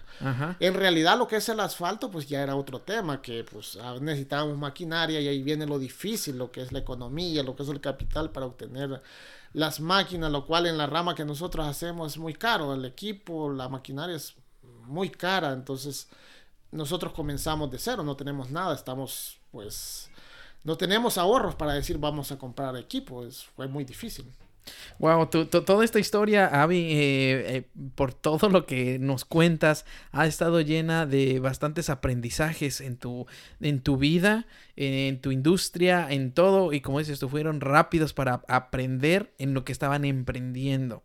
Uh, hace un momento decías, Avi, que eh, lo que tú te imaginabas que podía llegar a ser eh, una empresa o ser dueño de negocio no tenía nada que ver con lo que realmente es. No sé si te recuerdas, porque había un contraste, pues. Correcto, porque yo había visto las lecciones, las aprendíamos rápido, pero tal vez uno pueda aprender lecciones no de la manera correcta. Según uno están correctas, pero la realidad es otra. Yo he aprendido de otro que era diferente, o sea, es una persona de aquí Blanca, pues eh, su manera de hacer negocios es diferente. Uno como de otra cultura o de otro perfil, como mexicanos, como nos llaman, es diferente. Entonces, yo había visto su forma de hacer negocios. Para hacer negocios nosotros no funcionaba de la misma manera porque pues ya nosotros empezamos a ver de que no nos podíamos anunciar como él iba y tocaba puertas. A él le hacía, y además tenía una experiencia, saber cuánta experiencia en vender, era hasta como psicólogo, como te digo. Sí, wow. Nosotros no teníamos ese tipo de, de enseñanza, era diferente, entonces tuvimos que buscar diferentes maneras cómo darnos a conocer. Aparte, no teníamos toda la cantidad de gente que él, que él cargaba y impresionaba a los clientes. Él tenía equipo, maquinaria, camiones, empleados y nosotros teníamos cero, solo los dos, y sin equipo, sin nada. Y el equipo nuevito. Nuevo, las palas que andábamos, las carretillas y pues la troca gris que le faltaban los cambios. todo era todo en contra. Mira, tengo, hay, hay, un dicho en inglés y, quiero, ah, quiero saber cuál es tu postura, porque eh, hay un dicho eh, que dice fake it until you make it, que quiere decir aparéntalo hasta que realmente lo logres. Eh, en otras palabras, pues a veces uno, como dices, tú llegas con el cliente y le dices, no, sí, llevamos tantos años, mira que tenemos experiencia, mira que ves ese edificio, nosotros lo hicimos, ¿no? Un ejemplo, ¿no? Pero realmente estás, es tu primero o segundo cliente. ¿Qué opinas de, ese dicho? De, hey, aparéntalo por, hasta que un día lo obtengas. Pues la verdad, hasta cierto punto se puede aplicar. aplicar, pero no siempre te lo van a creer. O sea, en realidad yo pienso que es mejor ser honesto, pienso que puede ganar más siendo honesto uno no. Y te la puede, porque la gente no es, no es ignorante, la gente entiende si en realidad tiene la experiencia porque se conoce quién tiene experiencia y quién no la tiene. Mm. Uno lo hace como una autodefensa de decir, sí, tengo experiencia, pero en realidad no. Entonces ellos se dan cuenta. Y yo me he aprendido que gana mucho más uno siendo honesto en lo que pues en realidad no tengo experiencia, pueda, que sea apiade y te den el trabajo, que echando mentiras cuando lo pueden, lo pueden encontrar que uno es... Puede ser contraproducente, pues. Correcto, correcto. sí, entonces, pero sí, teníamos mucha visión, teníamos ah, ganas y eso sí se veía, que teníamos ganas de hacer bien las cosas, pero pues teníamos muchas cosas en contra que no, no, no habíamos obtenido. Sí, eso es lo que pasaba. Entonces, pero eh, gracias a Dios, todo lo que tuvimos que pasar son lecciones que pues, nos han llevado, son peldaños que hemos obtenido. Ah, muchas personas podrían decir son obstáculos, pero para mí no han sido obstáculos, son peldaños que de, de, de algo lo has superado y has escalado a algo, has obtenido algo. Entonces yo pienso que los fracasos o las cosas que uno haya tenido atrás son cosas importantes en la vida de uno. Depende de qué perspectiva lo, vea cada quien. Entonces yo mm. pienso que todo lo que yo he pasado mm. son lecciones. Mm. Lecciones que lo llevan a una cosa. Es como cuando uno se imagina una pirámide o, escaleras. Las escaleras siempre llegan a algo, no van a terminar en nada. Entonces cuando uno supera esos, esos obstáculos que las personas dicen para mí son escalones, cuando lo superas llegas a otro y vas a llegar hasta que llegas a un punto donde pues llegaste a donde pues tiene que haber algo, no va, no va a terminar en nada un escalón. Entonces depende cómo vea las, el, punto de vista que uno le dé a las cosas que uno ha pasado. Entonces las cosas son difíciles, las cosas no son fáciles, porque yo veo el negocio donde está, donde está un negocio establecido, que ya no está pues como andábamos antes, y hemos aprendido muchas lecciones que ahora, aunque yo volviera atrás a no tener nada, si en aquella ocasión que no tenía nada, no tenía experiencia, no tenía absolutamente nada, estaba tan positivo, menos hoy. Ahora sí yo sé cómo funciona un negocio, sé cómo puedo nacer, eh, eh, levantarme de nuevo. Entonces, no hay manera de que yo diga, o sea, yo vi muchos obstáculos, no. Yo vi puras opciones a ganar, no vi ninguna opción a perder, porque pues fue muy interesante de, de decirte, con dinero o sin dinero, yo estaré en diferente posición el próximo año. Y me plantaba fechas. Y de alguna manera eso a mi socio le motivaba. Pues imagínate, en un negocio empezando de cero, no produces, no te conoce nadie. Pero con uno que estaba, pues, si los dos nos poníamos negativos, pues no hubiéramos llegado a nada. Ya, claro. Entonces, pero con uno que hubiera positivo, los dos ya nos hacíamos fuerza, porque en esa época yo me acuerdo que en una ocasión yo le dije a mi socio, ¿sabes qué? Le miraba, observábamos ciertas personas y conocíamos una persona que trabajaba en el McDonald's. Y yo le decía a mi socio, le garantizo que ese que trabaja en el McDonald's le anda más dinero en el bolsillo que nosotros. y nosotros siendo empresarios, según. Sí, sí, sí. Pero lo que uno, o sea, lo que yo me puedo visionar, o sea, me quedo de empleado en el McDonald's o visiono algo que me pueda llevar. Sé que va a ser difícil, que no va a ser todo el tiempo, pero que me puede llevar a algo mejor. O sea, puedo tener éxito más rápido, obtener cosas que pues como empleado nunca la voy a obtener. Wow. Wow, nos acabas de dar bastante valor, Avi, con tu historia y con tu manera de pensar y la manera de cómo eh, e, ese positivismo, ese optimismo, esa fe, ese, ese, esa, ah, híjole, ¿cómo se dice? Esa energía y como dices tú, empieza, empezaron tal vez no con mucho, pero con mucha hambre de querer hacerlo bien. Eh, una vez más, para los que nos están escuchando, eh, ya entrevistamos a Olvin, que es tu socio, que está en el, en el, en el episodio número 2. Si tú quieres, regrésate para poder escucharlo y, unir las historias, porque realmente son muy pocos eh, y esto, bueno, en mi experiencia y en lo que he visto, yo conozco muy pocas empresas que tienen que son socios, que son partnership y que han hecho mm, algo grande. O sea, así yo me pongo a pensar y los que han estado pasando por aquí en las diferentes entrevistas, la mayor veces de, la, de las... Ah, la mayoría de las veces son empresas que alguien la soñó, que alguien la emprendió, eh, o si son socios, pero con su familia, con su, con su, con su cónyuge. En este caso, estás hablando de que eh, tú le contaste la, eh, pues la idea, la visión a alguien que no aprovechó, pero Olvin que, venía ahí, paró el oído, brincó y dijo, asociémonos. Eh, básicamente un desconocido, porque ni, ni, no vamos a decir ni tu mejor amigo en eso entonces. Para, para, aquellos que nos están escuchando y que tal vez están pensando en asociarse con alguien, ¿cuál tú crees que sería una de las características que tú le digas, bueno, ojo, Pon, pon, oído y ojo en estas características de esa persona, porque eso te va a decir si va a ser un buen socio o va a ser un mal socio. Lo digo porque eh, la empresa que ustedes tienen lleva ocho años, es una gran empresa, ha crecido eh, demasiado, muy bien eh, sólida y, ya siguen siendo pues los, socios, como todo, hay altas, hay bajas, pero han sido, o sea, fue, fue, una buena decisión el hacerse socios, el comenzar hasta donde ahorita van, van muy bien. ¿Qué le dirías a esa persona que está considerando a otra para ser socio? Pues ah, es difícil porque para ser socios vas a hallar muy pocas personas que te digan, que cuenten lo que yo estoy contando, asociarse con un desconocido. Porque a él no lo conocía. Pero sí hay personas y todas esas cosas, yo pienso que lo primero es que uno pues, bueno, tenemos fe, creemos en un Dios tiene que tener características de una persona honesta. Mm, honesta. Honesta y que pues ah, no le tenga miedo a los retos también. Porque una persona puede ser honesta, pero si le tiene miedo a lo desconocido, a la presión, eso va a ser difícil. Puede serte honesta durante no haya presión, pero donde vea las dificultades va a decir, no, yo me voy. Entonces, en este caso, yo con él, muchas veces encontramos ese tipo de personas que nos dijeron, hasta en las mejores familias se han, se han roto las sociedades.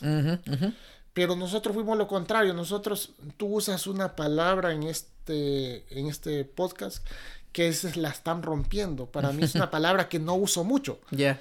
Pero en realidad nosotros estamos rompiendo paradigmas, paradigmas, ideas, este este, estructuras que según lo normal es que así funciona. Pero en realidad si hay personas honestas que uno puede confiar sin necesidad que lo hayas conocido por mucho tiempo, simplemente que pues en este caso crea en un Dios supremo que es superior a nosotros y nosotros solo hacemos lo que pues ser honestos no con mis socios sino delante de un ser supremo. Mm, Entonces eso fue la cualidad que teníamos los dos. Los dos creemos en un Dios Entonces los dos tenemos una obligación por el cual ser honesto no con el socio, sino con Dios, porque pues Dios lo ve todo.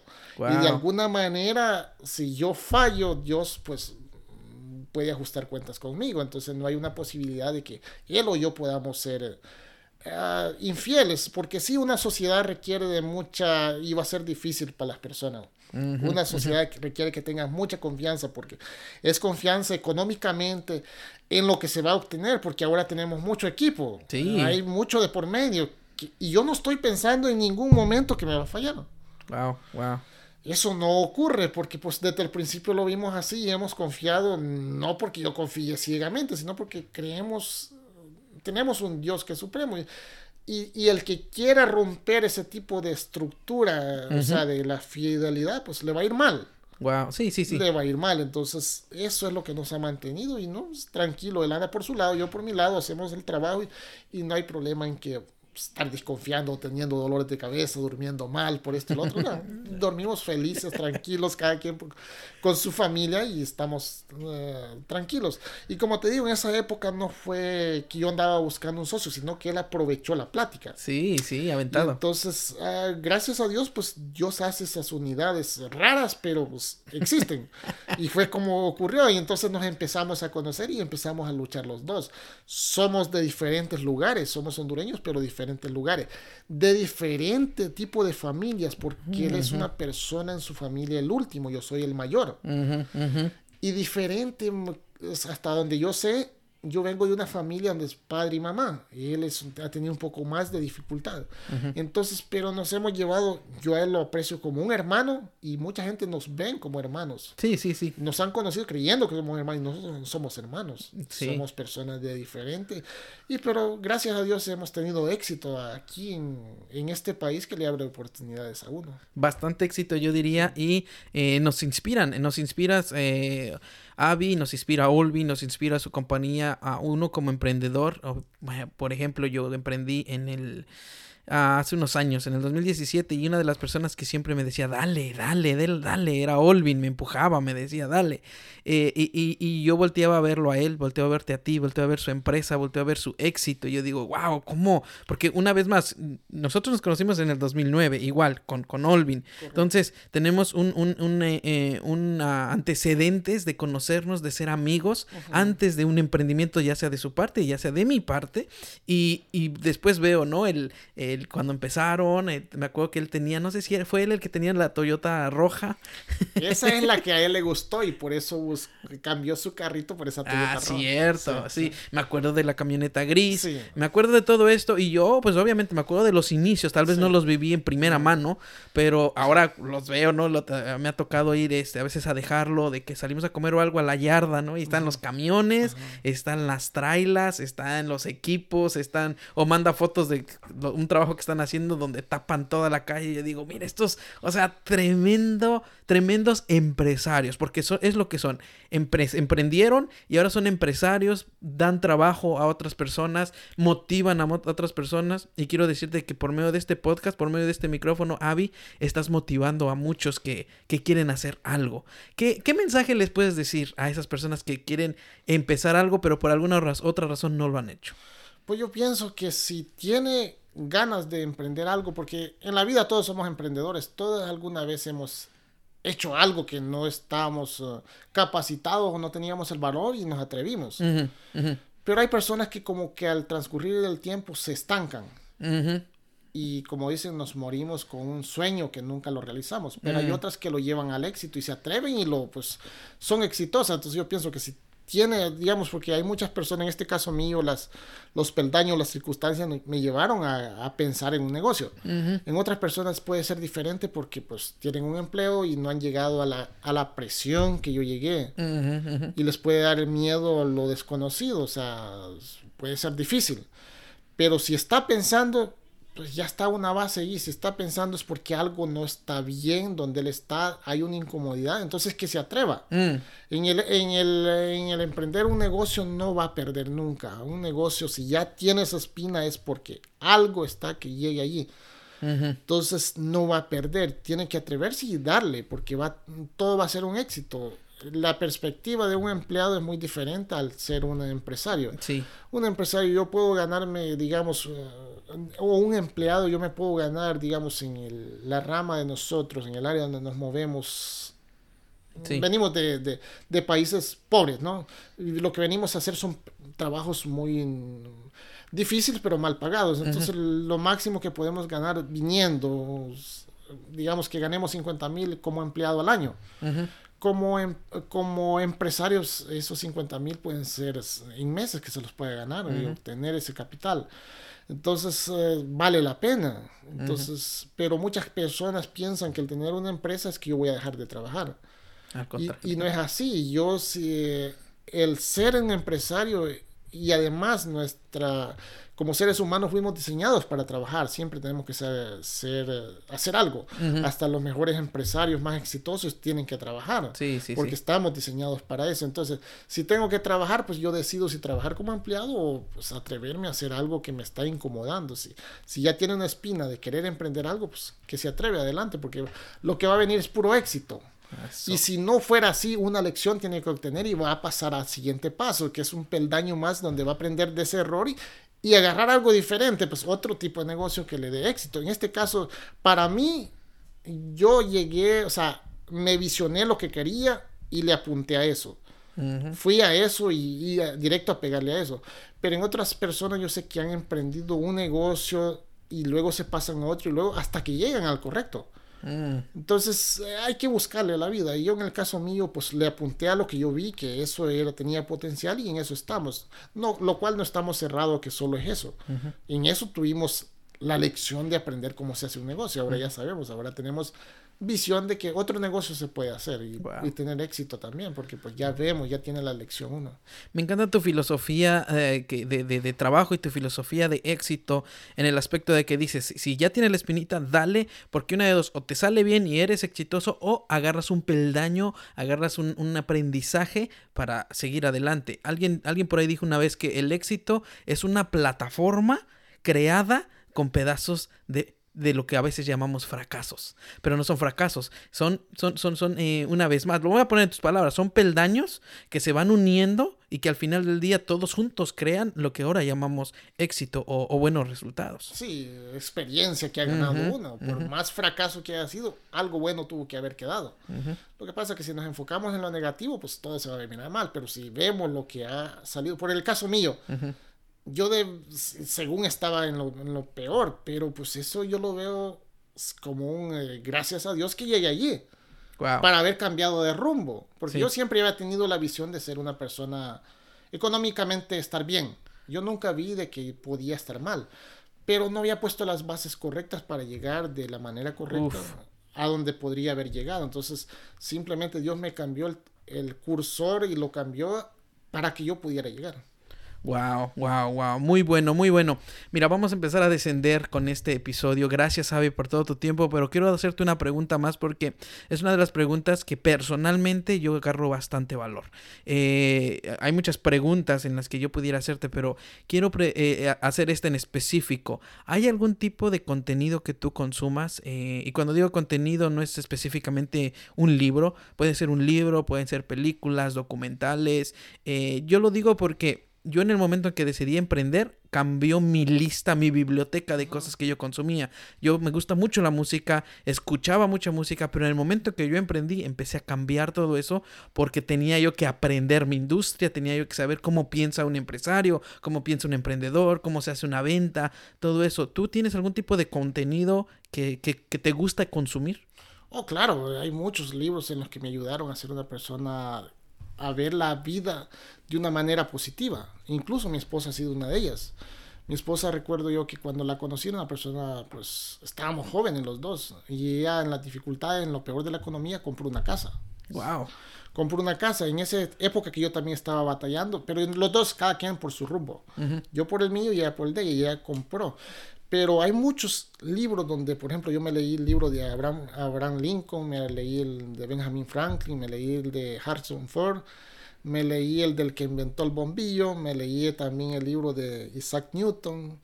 Gente que tuvieron fracasos, Wow. gente que se fue a la quiebra, este, el de la Ford, donde hay muchos vehículos que está lleno. Estados Unidos tuvo tres fracasos y nunca los miró como fracasos, sino como oportunidades de, de hacer negocios. Wow. Entonces, eh, yo me he visto muchos documentales, pero no porque esa ha sido como mi manera de ver las cosas. Siempre me gusta ver las, las personas positivas. Para mí, tú, eres, tú has sido una inspiración. Yo te admiro mucho. Gracias. Eres una persona muy con muchas ocupaciones y cómo distribuyes tu tiempo para cada, cada cosa.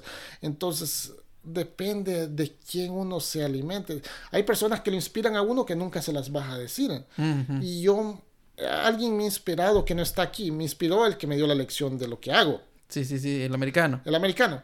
Pero hay una persona en mi pueblito que a mí me ha inspirado, Wow. que es un tío mío. Él vino muchas veces a Estados Unidos y nunca se estaba, siempre como que aquí no le gustaba el clima o siempre salía derrotado para allá. En una de esas, la última vez que vino, se fue y dijo, ya no vuelvo a Estados Unidos. Fue y puso un negocio en un lugarcito donde no hay, como decir, muchas fuentes de trabajo o cosas, y él pudo poner y e- hacer exitoso lo que él puso. Digo, wow, ¿cómo lo Wow. hizo? Y Yo nunca se lo he dicho, pero yo lo admiro. Ujú. ¿Cómo le hizo? Pero algo que me, yo lo he aprendido, lo llevo dentro de mí, es que mi papá siempre me dijo que lo que uno se pusiera, mi papá no tiene nada de negocio, él nunca ha sido eso, pero lo que uno se atreva a hacer, lo que sea, por difícil que sea, uno lo puede hacer, siempre me inculcó, todo lo que tú te atrevas a hacer, lo vas a lograr si tienes, o sea, si tienes, al pote- o sea, si tienes ganas de hacerlo. Wow. Entonces esa persona que te digo es un lugar remoto donde no hay nada y puso su empresa de transporte de cero. No le ha ido tan bien en el lugar, eh, no le fue tan bien en Estados Unidos como le ha ido en él. Wow. Entonces algo que yo aprendí de mi papá es que donde sea que uno esté, uno hace la diferencia. Aquí estamos en un lugar bendecido, en el, el estado de Washington. Sí.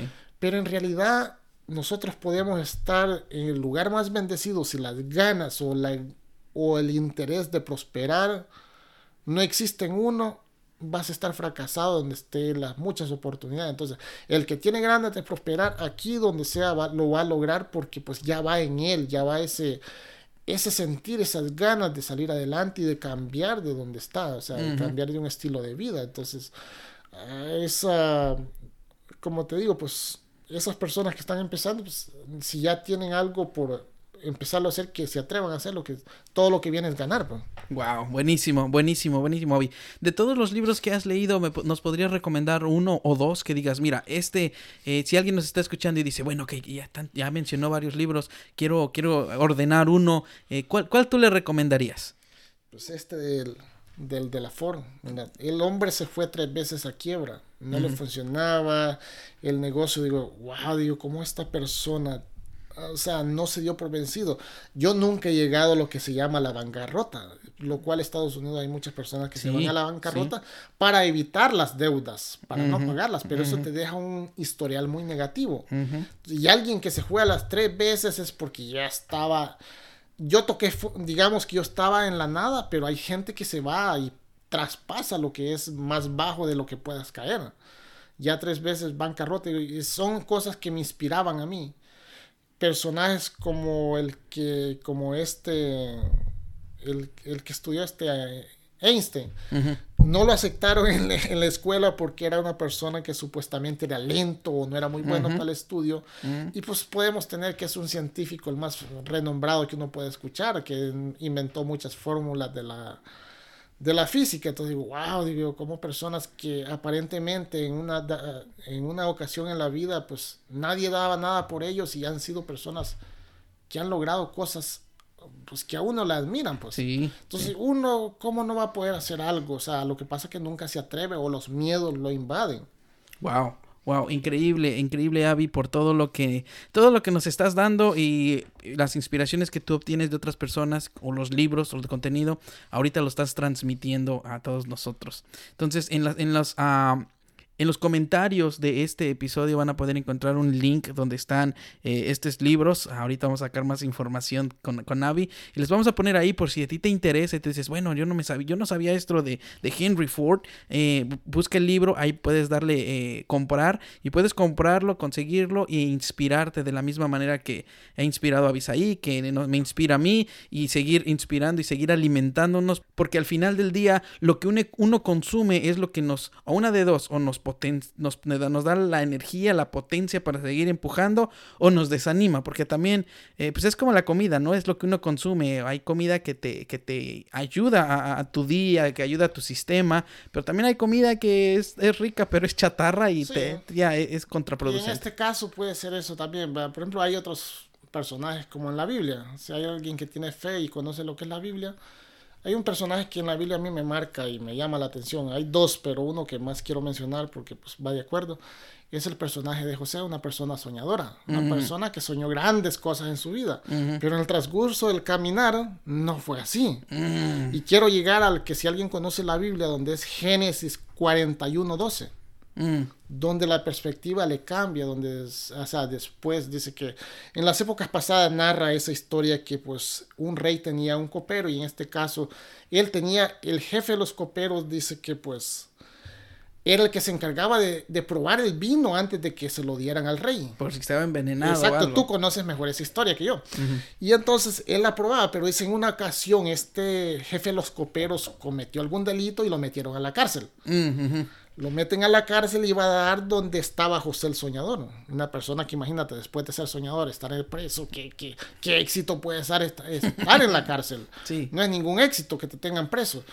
Pero dice que en esa ocasión eh, se juntan ahí y pues uno, el copero sueña un sueño y está como medio afligido y no hay quien se lo interprete y se lo pregunta a José y le dice pues este ¿qué te ha pasado? Porque te veo preocupado. Entonces le cuenta el sueño y viene José y se lo...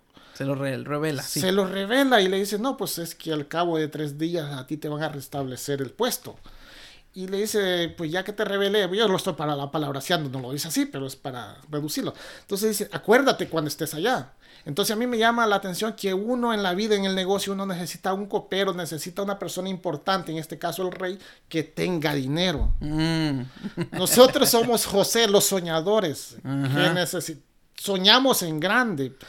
Pero en el transcurso del caminar no se, no están saliendo las cosas como uno pensaba que iban a salir, porque soñar es bonito, soñar es, es gratis. No cuesta nada. No cuesta nada. Ya. Pero realizar esos sueños es difícil. En este caso, José, le, estando preso, le dice eso. Y, el copero se va y se olvida, es estando delante del rey, se olvida que, que le, le reveló el sueño, se olvidó.